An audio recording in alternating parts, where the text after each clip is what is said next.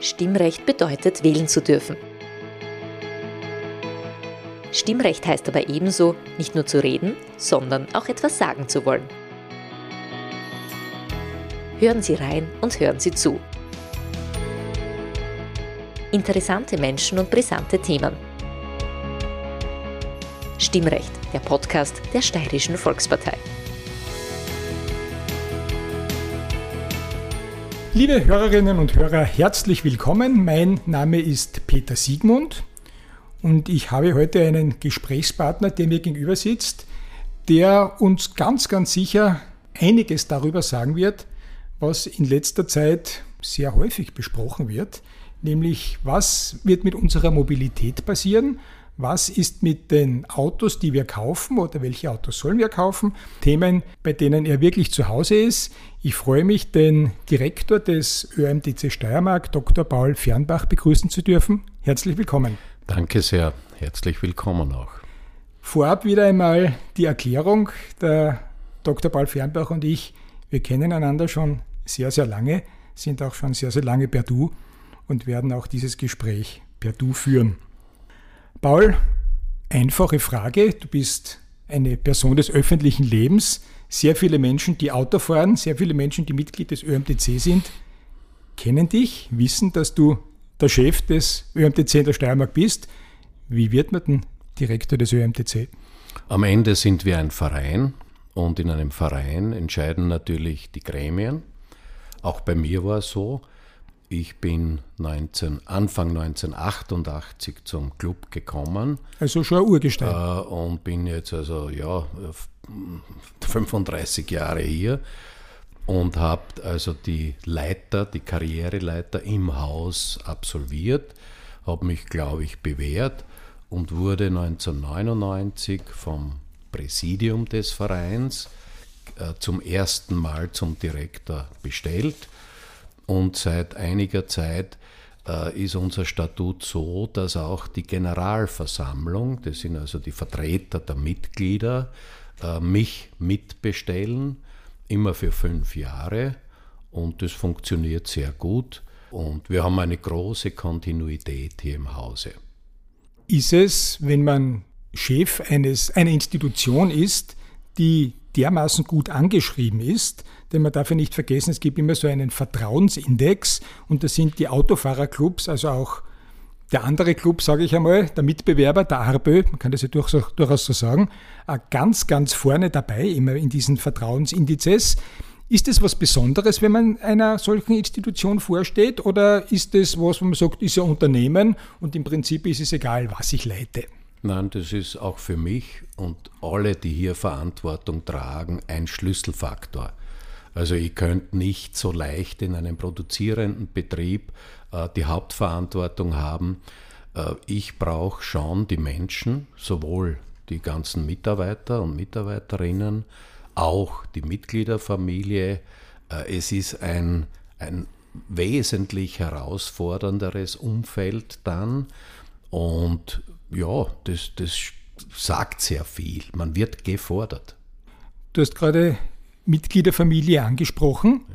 Vielleicht ein paar Zahlen. Wie viele Mitglieder hat denn der ÖMTC österreichweit? Wie viele ja, hat denn der Steiermark? Österreichweit sind es knapp 2,4 Millionen zahlende Mitglieder jedes Jahr mit Wachstum nach wie vor. Und in der Steiermark sind wir bei knapp 350.000 Mitgliedschaften, die jedes Jahr ihren Obolus zahlen. Und dazu kommen noch einmal knapp 100.000, äh, wie wir sie nennen, Gratis-Mitgliedschaften, Kinder, Schüler, Studenten, die dann hoffentlich konvertieren, wenn sie selbst ins Berufsleben einsteigen. Also wir sind mit riesem Abstand der größte Verein in Österreich. Habt ihr auch eine, ein Magazin, das, glaube ich, monatlich erscheint? Ja. Wie, ja. viel, wie viel Auflage hat das? Ja, wir haben 2,3 Millionen ungefähr Auflage und es erscheint elfmal im Jahr. Wir nennen es Mobilitätsmagazin, weil wir schon eine Entwicklung gemacht haben vom ursprünglichen Autofahrerclub hin zu einem Mobilitätsclub. Was bedeutet Mobilitätsclub? Ja, dass wir alle Themen der Mobilität beleuchten, anschauen, faktenbasierte Meinungen dazu haben und die Menschen so unterstützen, wie sie ihre Mobilität auch auswählen. Das heißt auch äh, im, teilweise im öffentlichen Verkehr, im Reisebereich, natürlich im Fahrradverkehr etc. Wie viele Einsätze hat der ÖMTC jedes Jahr? Naja, auf der Straße machen wir in der Steiermark knapp 100.000 Bannen jedes Jahr. Und dazu kommen noch einmal rund 30.000 äh, Schleppungen, wo wir das Fahrzeug vor Ort nicht flott kriegen. Das wird dann äh, in Fachwerkstätte. Das kommt zusätzlich noch. Also. dazu, ja. Das sind schon gewaltige Zahlen. Auch hier kein Rückgang, sondern es steigert sich unabhängig von der Antriebsort oder von, von der Fahrzeugkategorie. Ja. Unabhängig von der Antriebsort, das ist jetzt ein Schlüsselsatz und der Spagat dorthin, wo ich mit dir jetzt relativ ausführlich sprechen möchte. Vorab die Frage, bist du das, was man so einen Benzinbruder nennt? Ja, bedingt, bedingt. Also ich fahre zurzeit ein Hybridfahrzeug, Diesel und äh, eine tolle Batterie. Äh, in Graz selbst fahre ich eigentlich, mein Fahrzeug hat fast 70 Kilometer elektrische Reichweite. Also alles in Graz wird eigentlich elektrisch gemacht.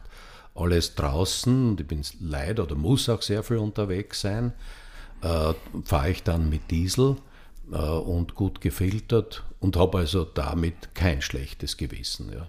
Welche Antriebsarten gibt es und was ist deiner Meinung nach die derzeit und in näherer oder weiterer Zukunft die vernünftigste? Was soll man sich kaufen? Was hat Sinn? Nicht nur von der Ökologie her, sondern natürlich auch von der Ökonomie her. Man muss ja beide, beide Dinge betrachten. Fangen wir vielleicht einmal an. Der Verbrenner soll 2035 zumindest EU-weit an die, an die Decke stoßen, sagen wir einmal so. Ist das für dich in Stein gemeißelt? So wie die Beschlusslage auf europäischer Ebene jetzt ist, wird es hier äh, keine Umkehr mehr geben zum klassischen Verbrenner ab 35, betrifft aber bitte nur Neufahrzeuge.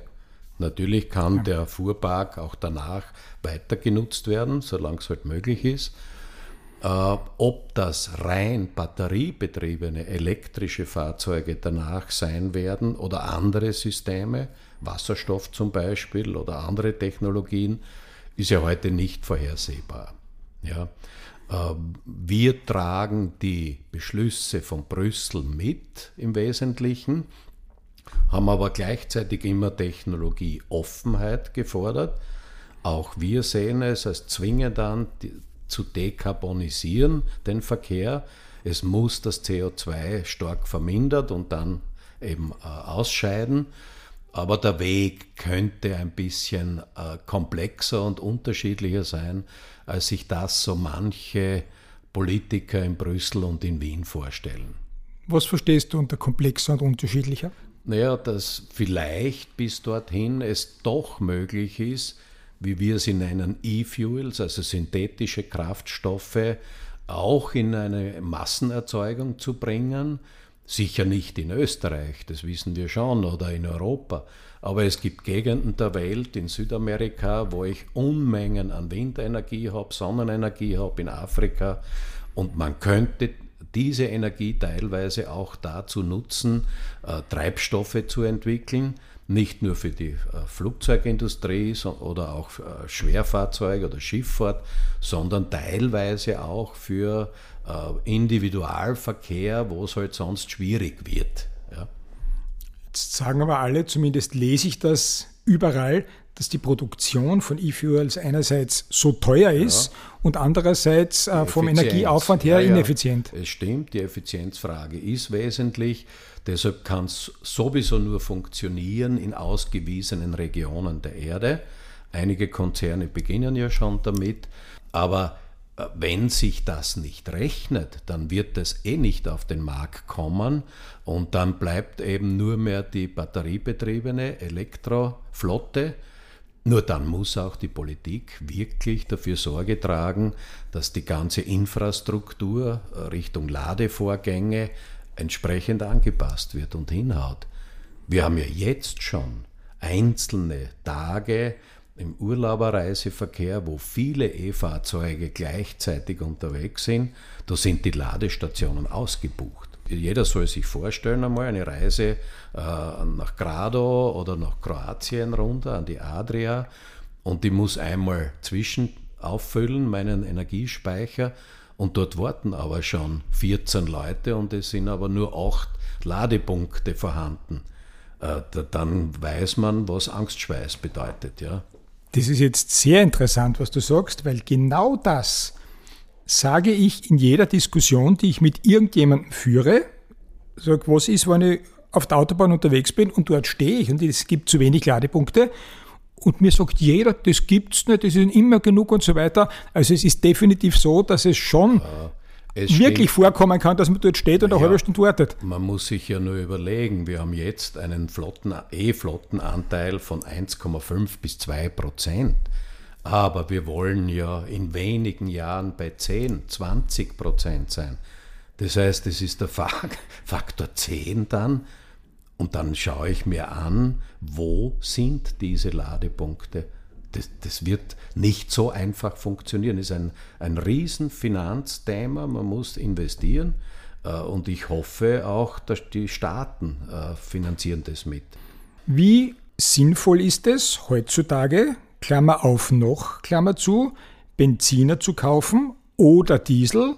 Was ist überhaupt grundsätzlich das Vernünftigere? Naja, bis vor kurzem hätte ich gesagt, abhängig von der, von der Streckenwahl und vom üblichen Fahrverhalten.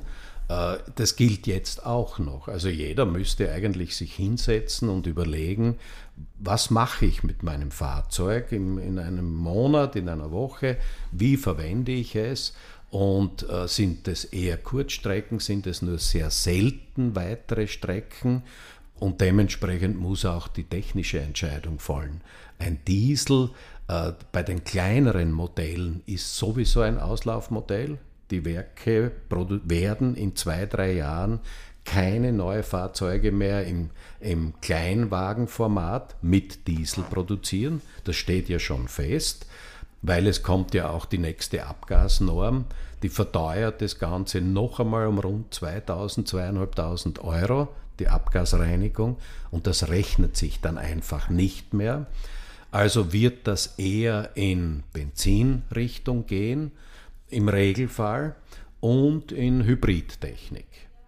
Und natürlich, wenn ich ein, ein Wohnmobil habe oder mir besorge oder ein größeres Fahrzeug, wo ich halt schon Tonnagen rund um zwei Tonnen habe oder ein bisschen drüber, äh, da äh, ist schon der Diesel natürlich von, seiner, von, seiner, von seinem Verbrauch her und Effizienz äh, im Regelfall sinnvoller.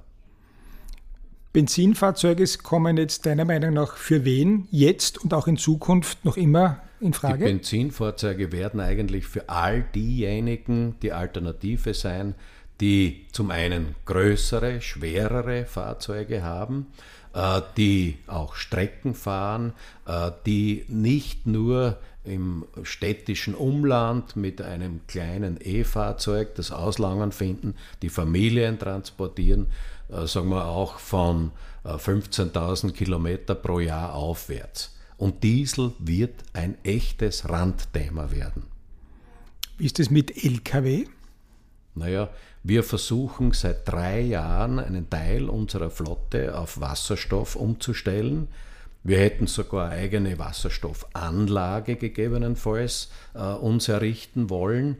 Es gibt noch immer keinen Hersteller, der dir schnell genug ein, ein, ein Fahrgestell bietet. Und zwar betrifft es alle großen europäischen Hersteller wo du dann deine passenden Aufbauten drauf machen kannst und im Tagesbetrieb hier einsetzen kannst. Weil wir fahren mit unseren Schlepp-LKWs 100.000 Kilometer pro Jahr. Da brauche ich entsprechende Tankinfrastruktur. Die gibt es einfach nicht. Wir haben zwei funktionierende Wasserstofftankstellen in der Steiermark. Ja, das kann es ja nicht sein. Wo stehen die? Und von wem werden die betrieben? Das eine ist, in der, ist die OMV-Tankstelle in, in Liebenau. Und das andere ist auf der TU, aber auch nicht mit einem völlig freien Zugang. Äh, ja, also so kann es nicht funktionieren. Aber natürlich wird im Schwerverkehr müssen entweder Wasserstoff oder E-Fuels in Zukunft eingesetzt werden. Aber es passt bei den Herstellern das Thema noch nicht. Sie sind nicht schnell genug und es muss auch hier eine passende Dichte an Bedankungsmöglichkeiten geben. Dichte an Bedankungsmöglichkeiten ist wieder ein Stichwort. Du hast das ja vorher schon angesprochen, dass es eben jetzt im, im Reiseverkehr große Probleme gibt auf Autobahnen. Ist es überhaupt theoretisch möglich, deiner Meinung nach, dieses Netz so auszubauen, dass man eben wirklich sagt, man fährt von A nach B, wobei ich, wie ich schon erwähnt habe, mit, nur mit Menschen spreche, die Teslas fahren oder was auch immer und sagen, kein Problem nach Barcelona zu fahren, ich brauche nirgends stehen, muss nur ab und zu mal einen Kaffee trinken und so weiter. Ich gebe zu, ich habe es bisher nicht geglaubt. Mhm. Das, was du mir jetzt gesagt ja. hast, unterstützt meine äh, diesbezügliche Skepsis. Wie rasch muss denn deiner Meinung nach äh, dieses Autobahnnetz in welchem ja. Umfang, ausge ja, wenn der, um wenn der Umfang ausgebaut werden? Äh, den sich die Politik vornimmt, irgendwie halten soll, dann müsste in den nächsten fünf Jahren de facto mindestens eine Verdreifachung an den Hauptverkehrsrouten der Schnelllader passieren, weil es, das macht ja nur Sinn im Reiseverkehr mit Schnellladevorgängen. Äh, und das sind Investitionsvolumina im Milliardenbereich. Ich weiß nicht, ob Privatfirmen äh, das äh, erfüllen werden. Äh, weder die Hotellerie noch die Gastronomie in den, in den äh, Wartebereichen wird es allein schaffen, sondern da muss der Staat mit einspringen und diese Infrastruktur finanzieren und natürlich auch das ganze Leitungsnetz fit machen dorthin. Das sind ja enorme Strommengen, die dann zeitgleich dort ankommen müssen, um abgesaugt zu werden. Da, da, da fehlt es ja sehr viel am Netz, am Netzausbau noch damit wir auch von den Zahlen her wissen, wovon wir reden. Ich habe mir das herausgesucht. Österreichweit werden pro Jahr oder wurden pro Jahr im Jahr 2022 78.500 Benziner zugelassen, 48.000 Dieselfahrzeuge und schon 34.000, die sind zwar zusammengefasst. Aber Brennstoffzelle kann man ja vergessen. Ja, Hybrid äh, plus. Nein, gar nicht. Das ist 34.000 rein Elektrofahrzeuge ja, ja. und Hybrid 54.000. Also das heißt, wir, wir reden da schon von, von durchaus äh, anständigen Zahlen ist es überhaupt im Zuge der Diskussion mit Stromsporen und äh, wo, kommen, wo kommt die Energie her und äh, es darf keine Windkraft verwendet werden, weil die verschandelt die Umwelt, es darf keine Sonne verwendet werden, weil die Photovoltaikanlagen schränken die landwirtschaftlichen Flächen ein und was weiß ich. Also auf der einen Seite Skepsis gegenüber ja. alternativer Energieproduktion und andererseits so massiv ansteigender Strombedarf, wenn es äh, den Pkw-Verkehr betrifft, wie siehst du diese Problematik? Naja, aber, äh, natürlich beißt sich das irgendwie. Und wenn man CO2-freien Strom haben will, dann gibt es nur die Variante, ich produziere ihn selbst CO2-frei. Heißt natürlich in regenerative Energie hineingehen, heißt Windräder, heißt Sonnenparks, gar keine Frage. Äh, was anderes gibt es ja nicht in Zentraleuropa oder, oder sagen wir in Österreich und Deutschland, also die neueste Nukleartechnologie gibt es ja nicht oder man importiert. Ja, das ist der zweite Weg, den die Politik äh, mit einem ja, verschlossenen Auge immer begleitet.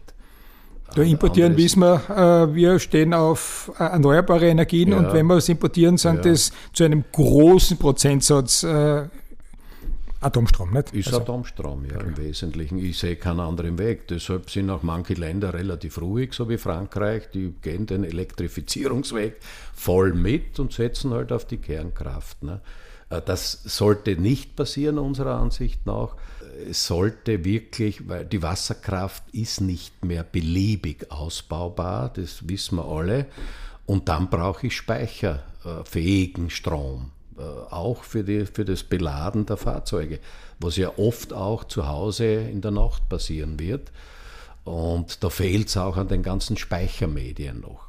Äh, Im großindustriellen Bereich, aber auch in den Haushalten teilweise. Ja. Na, es ist ja, erstens fehlt es dran, aber es fehlt deswegen dran, weil sie ja preislich völlig ja. indiskutabel sind. Sie werden zwar jetzt billiger. Ja, es, es, es, es, lässt nach, weil die, das war ja bisher wirklich unverschämt oder fast unleistbar. Wenn du wirklich ein Freak warst, war das ja nicht machbar. Jetzt wird es ein bisschen besser. Es wird so, aber ich kenne genug Personen im Grazer Umfeld etwa, die haben sich eine Voltaikanlage aufs Dach setzen lassen, haben einen Speicher dazu gebaut und machen eigentlich 80, 90 Prozent inklusive E-Auto-Bedanken jetzt schon autonom und selbstständig. Wir beim Club bauen auf alle unsere Großanlagen überall Voltaik drauf. Das ist nicht kleinflächig und wir gehen auch in die Speicherung hinein, weil wir ja auch schon eine Flotte von E-Fahrzeugen haben. Und das funktioniert wirklich gut. Ja gut, ihr müsst ja eure Fahrzeuge in der Nacht aufladen. Nicht? Ihr könnt ja. ja nicht untertags, wenn ja. die Sonne runterheizt, ja. da seid ihr unterwegs. Ja. Also ihr braucht ja, den Speicher. Du hast gesagt, du selber fährst ein Hybridauto. Ist das Modell Hybrid deiner Meinung nach für die meisten Menschen ohnehin das vernünftigste oder braucht man da quasi ja. eine Nische an, an, an Benutzung, dass es wirklich Sinn macht? Äh, es gibt Wissenschaftler, die sagen, das ist nicht vernünftig, weil ich gleichzeitig zwei Systeme in ein Fahrzeug einbaue. Das ist also relativ teuer natürlich. Auf der anderen Seite erzeugt es Unabhängigkeit, für mich auch, muss ich wirklich sagen. Äh, und es ist technisch ausgereift mittlerweile. Du kannst vor allem in den Ballungsgebieten sehr gut mit Strom dich bewegen und über Land äh, mit klassischen Treibstoffen. Das ist ja für die Lebensqualität der Menschen förderlich. Ja. Ich glaube schon, dass es noch äh, zumindest diese Dekade ein guter Zwischenweg ist. Ja. Wann glaubst du, dass Wasserstoff wirklich eine Alternative wird?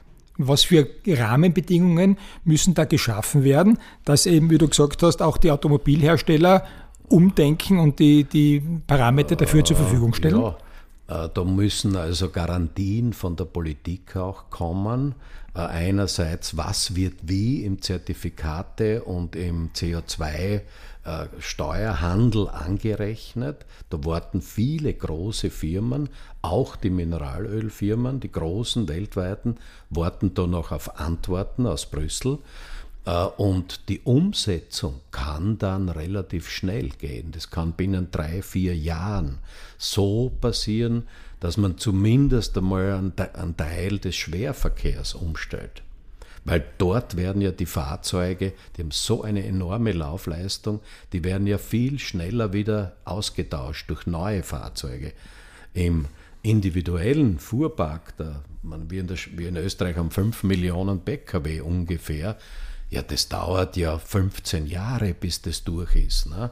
Weil da die durchschnittliche Vordauer, Behaltedauer ist ungefähr 13, 14, 15 Jahre mittlerweile bei einem Auto. So lang? Die hat sich wesentlich verlängert und sie wird sich noch mehr verlängern, weil es ja auch eine finanzielle Frage ist.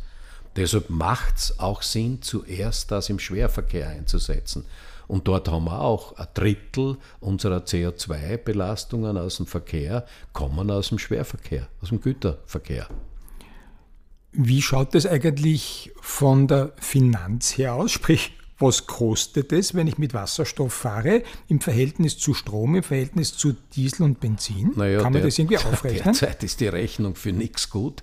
Äh, da ist ja noch äh, der Treibstoff klassischer Art, hat sich ja doch um 20, 25 Prozent wieder reduziert. Ja. Aber wir haben selbst ein Wasserstofffahrzeug im Bannenbetrieb da ja. in Graz. Ja, plötzlich hat sich der Preis verdoppelt. Vom Wasserstoff? Vom Wasserstoff, ja. Äh, in dieser, am Beginn des Ukraine-Kriegs. Jetzt geht er langsam wieder zurück, aber das hat für uns bedeutet, dass wir mit einem herkömmlichen Dieselauto wesentlich günstiger gefahren wären. Und beim Strom, naja, wenn man im Schnitt mit einem Pkw, sagen wir so 17, 18, 19 Kilowattstunden braucht für 100 Kilometer, dann kann man sich ausrechnen, hängt natürlich vom Strompreis ab, den ich habe zu Hause. Aber es ist fast das gleiche Preisniveau wie bei den herkömmlichen Treibstoffen. Das war früher immer ein ganz äh, gravierendes Argument, ja, dass man ja, im Betrieb ja, dann wesentlich billiger ist. Nicht? Das hat sie jetzt erledigt. Natürlich sind diese Fahrzeuge von der, vom Service her, von der Wartung her schon günstiger, weil ja einige Bauteile, die herkömmliche Verbrenner haben, nicht mehr drinnen sind. Ja, das stimmt schon. jemand sagt, ich kaufe mir ein neues Auto, ich investiere 30.000 Euro. Ja. Soll sich der einen Benziner kaufen? Soll sich der einen Diesel kaufen? Soll sich der Stromauto Dann würde ich kaufen? ihn fragen, wie, was er fährt, wie Ich er fährt. der fährt 20.000 Kilometer im Jahr, davon Ja. die Hälfte in der Stadt, die Hälfte über Land. Ja, ist, da, ist eine Familie dabei oder sind da Dinge, dass ich einen Anhänger mitführen will oder dass ich solche, oder ist es Familie, also Mutter, Vater, zwei Kinder, kein Anhänger. vor einem Jahr hätte ich gesagt, nein, dann nimmst du ein klassisches Fahrzeug, womöglich ein Hybridfahrzeug. Hybrid ist kein klassisches mehr, oder? Gut, äh, für mich ist das schon Teil der Normalität eigentlich. Ja. Ähm, Um 30.000 geht sich das gerade aus, sagen wir mal so. Äh, Mittlerweile kenne ich einige bekannte Freunde, die haben Kinder, die fahren mit einem Elektroauto auch äh, ihre, Wege, teilweise auch ins Ausland und wickeln das sehr solide, sehr komplikationslos ab. Es bedarf ein bisschen Mut auch, ja. Äh, Mehr Vorbereitung, wenn ich irgendwo hinfahre. Das heißt, ich muss mir über, über die Apps schlau machen, wann bin ich mit welchen Möglichkeiten versehen. Also so locker losfahren wie bisher wird es eher nicht mehr sein dann. Aber da würde ich schon fast beides als Möglichkeit hinstellen. Wie sehr ist es eigentlich noch verbreitet, dass man auch kostenlos Strom bekommen kann? Gibt es da auf der ÖMTC-App irgendwas, dass man das findet? Weil ich weiß, in Kroatien zum Beispiel kann man beim Lidl manchmal durchaus anständig haben, aber es früher mal war das ja gang und gäbe. Das reduziert sich permanent. Man, wir haben jetzt, soweit ich informiert bin, an die 6000 Ladepunkte in Österreich. Äh, auch der ÖMDC hat bei jedem Standort mindestens zwei Ladepunkte. Aber da wird großflächig verrechnet, was Einkauf ist vom Strom und das wird fast eins zu eins weiter verrechnet. Und wir haben ja äh, Gott sei Dank äh, Abrechnung auf Kilowattstunden. Es gibt ja auch viele Ladestellen, da wird noch Zeit verrechnet. Dann wundern sich manche, dass sie dann im Nachhinein äh, über ihr Konto Abbuchungen haben, die sich gewaschen haben. Ne? Und das muss auch geändert werden. Also die Politik muss hier auch ein klares Reglement für die Verrechnung schaffen, womöglich europaweit. Da wehren sich noch viele, vor allem Energieversorger wehren sich da, weil das auch ein ganz schönes Geschäftsfeld geworden ist. Ja. Weil wir gerade beim elektrobetriebenen Fahrzeug sind, wie kompliziert ist es eigentlich für die gelben Engel des ÖMTC, wenn sie zu einer Panne gerufen werden, die ein Elektrofahrzeug hat? Da gibt es Naja. ja Horrorgeschichten. Ja, äh, wir in der Steiermark haben alle unsere Bahnenfahrer, eigentlich alle Prüfdiensttechniker auch, das sind Hunderte, äh, durch die ganzen Ausbildungsstufen äh, geschickt. Das heißt, das nennt sich Hochvolt 1, 2, 3. Äh, Bei 2 darfst du freischalten, darfst du also wirklich das Auto äh, mobilisieren, bewegen. Bei 3 dürftest sogar im Batteriebereich arbeiten, was aber eh nicht sinnvoll ist. Also Gefahr gibt es da keine. Ich habe gestern erst zu Mittag einen Anruf von einer Bekannten gehabt, die mit ihrem Elektroauto da nähe UKH in Graz stehen geblieben ist. Äh, Und sie hat gesagt, da leuchtet auf Getriebeschaden. Bannenfahrer hingeschickt, so war es auch. Das Auto hat sich keinen Zentimeter mehr bewegen lassen. Das heißt, wir sind dann mit dem Kranwagen hingefahren und haben es geholt. Und es ist real ein Getriebeproblem. Und es ist ja auch so, dass natürlich die mechanischen Komponenten vom Vorwerk, angefangen Reifen über alles andere, ist ja gleich wie bei jedem anderen PKW. Ne? Also die Probleme sind auch da. Und gerade aus anderen Ländern ist die Verarbeitungsqualität nicht so bei Elektroautos, dass da äh, zehn Jahre sorgenfrei gefahren werden kann. Die haben tolle Bildschirme drinnen, gebe ich schon zu. Aber die Qualität der Verarbeitung ist nicht unbedingt ganz oben. Ist es für eure Pannenfahrer manchmal auch ein bisschen gefährlich, bei einem Elektrofahrzeug hinzugreifen, weil es gibt ja die Geschichten, dass die in Flammen aufgehen, nicht zu löschen sind nein, oder sonst irgendwas. Nein, sie sind so ausgebildet und die Anzahl der Einsätze ist auch schon so groß, dass jeder damit konfrontiert ist. Sie wissen, wie sie es freischalten müssen. Wir haben also Äh, es ist ja ein Unterschied, ob ein Unfall passiert ist, wo also die Karosserie beschädigt ist und man vermuten muss, da ist auch im, im Batteriezellenbereich irgendwas passiert. Wir haben eigene Entwicklungen gemacht, dass ich eine thermische Überwachung der Batterieeinheiten habe. Das schließen wir an und können genau verfolgen, auch über ein Handy, erhitzt sich da jetzt der ganze Batterieblock oder nicht. Äh, gegeben hat es alles, das stimmt, ja. Aber es wird hier auch die Verarbeitung besser und der Teil wird wirklich sicherer. Aber natürlich, ich kenne Vorfälle, wo auch in den Garagen drinnen äh, die Fahrzeuge äh, abgefackelt sind. Ja und damit das halbe Haus auch weg war. Gibt es, ja. Aber es ist bei euch jedenfalls nicht so, dass wenn eine Meldung hereinkommt, dass ihr sagt, äh, um Gottes Willen, das ist ein Elektrofahrzeug. Nein, Nein überhaupt nicht. Aber wir wissen natürlich, das Fahrzeug vor allem wenn es Unfälle gegeben hat, wird dann extra abgestellt, muss Sicherheitsabstände haben, womöglich, wenn es wirklich dramatisch ist, sogar getaucht werden in speziellen Behältern drinnen, weil wenn so ein Ding einmal zum Glühen beginnt, dann ist es nicht mehr leicht, dass das wieder die Temperatur nach unten bringt. Ja. Zum Abschluss noch ein ganz anderes Thema, aber eines, das in der letzten Zeit generationsübergreifend die Wogen hat hochgehen lassen. Und zwar geht es um die mögliche regelmäßige Kontrolle der Führerscheintauglichkeit, was natürlich in erster Linie die ältere Generation betrifft. Wie siehst denn du diese Problematik? Zum einen muss man mal anschauen, wie, sind, wie ist denn diese Gruppe überhaupt beteiligt am Unfallgeschehen. Und da kann ich gleich vorweg sagen, nicht nur unsere Zahlen, sondern auch vom Kuratorium für Verkehrssicherheit belegt eindeutig, dass diese Gruppe, da sagen wir mal 65 plus, weit unterrepräsentiert ist. Die sind viel seltener in Unfälle verwickelt. Einzelne dramatische Fälle natürlich gibt es, das ist das eine. Und das andere, Gott sei Dank geht es jetzt in Brüssel beim Entwurf der neuen Richtlinie auch in Richtung Eigenverantwortung. Und das bedeutet, diese Fahrfitness sollte irgendwie äh, äh, auch unterstützt äh, festgestellt werden.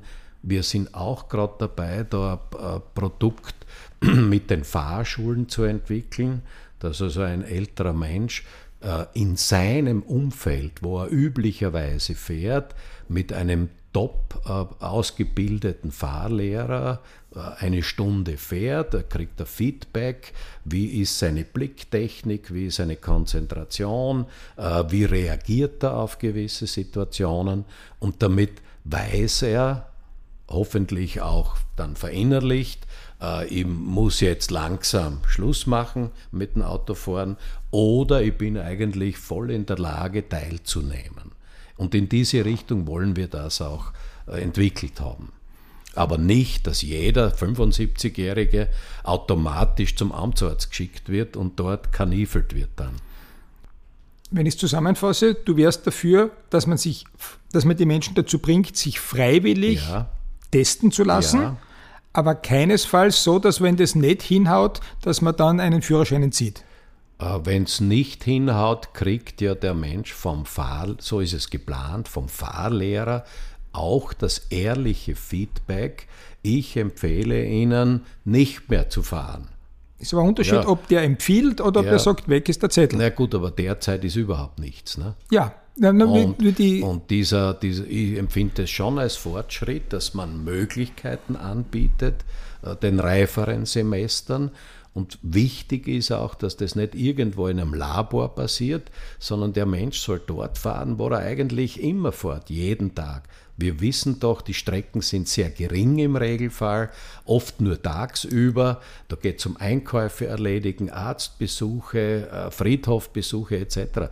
Und das soll ein Top-Fahrlehrer beobachten und beurteilen und diesen Menschen klare Sprache mitteilen, wie ist der Status. In Deutschland macht so etwas schon der Deutsche Automobilclub und wir wollen das hier auch mit der Fahrschullandschaft eben ausrollen und das könnte äh, wirklich eine tolle Sache für die älteren Semester werden. So wie du es gesagt hast, ist es auch wesentlich weniger dramatisch, ja. als wenn man sagt, alle fünf oder zehn Jahre einen Test und wenn du nicht bestehst, ja. Äh, ja, fast ja, gezwungenermaßen mit den Öffis, nicht? Überhaupt, wo jetzt die Digitalisierung ja in allen Bereichen kommt, auch im Führerscheinbereich. Ich weiß ja gar nicht, ob die Behörde oft den Menschen äh, zu Gesicht bekommt. Ne? Also ist es schon äh, ein Zusatzinstrument, das man einsetzen könnte. Wir erwarten uns einiges davon. Paul Fernbach, herzlichen Dank für die Zeit, herzlichen Dank für die Gedanken, herzlichen mhm. Dank dafür, dass du uns ein bisschen teilhaben hast lassen, wie deiner Meinung nach die Mobilität in Zukunft ausschauen mhm. wird. Und herzlichen Dank auch für den ÖMTC. Ich bin ja seit über 40 Jahren Mitglied, habe immer die, die Meinung, nicht nur die Meinung vertreten, sondern sage heute, hervorragend investiertes Geld. Sehr lieb, danke. Also ich habe das schon einige Male gebraucht und ich kann nur jeden raten, der ein Auto lenkt, Mitglied bei einem Autofahrerclub zu werden oder jetzt heißt es Mobilitätsclub. Ja, ja. Auto zu fahren, ohne dort dabei zu sein, ist einfach deppert. Herzlichen Dank. Liebe Hörerinnen und Hörer, ich bedanke mich auch bei Ihnen wieder einmal für Ihre Aufmerksamkeit. Wenn Sie das Stimmrecht mögen, dann liken Sie es oder abonnieren Sie uns. Vor allem aber bleiben Sie uns gewogen und sind Sie auch das nächste Mal wieder mit dabei.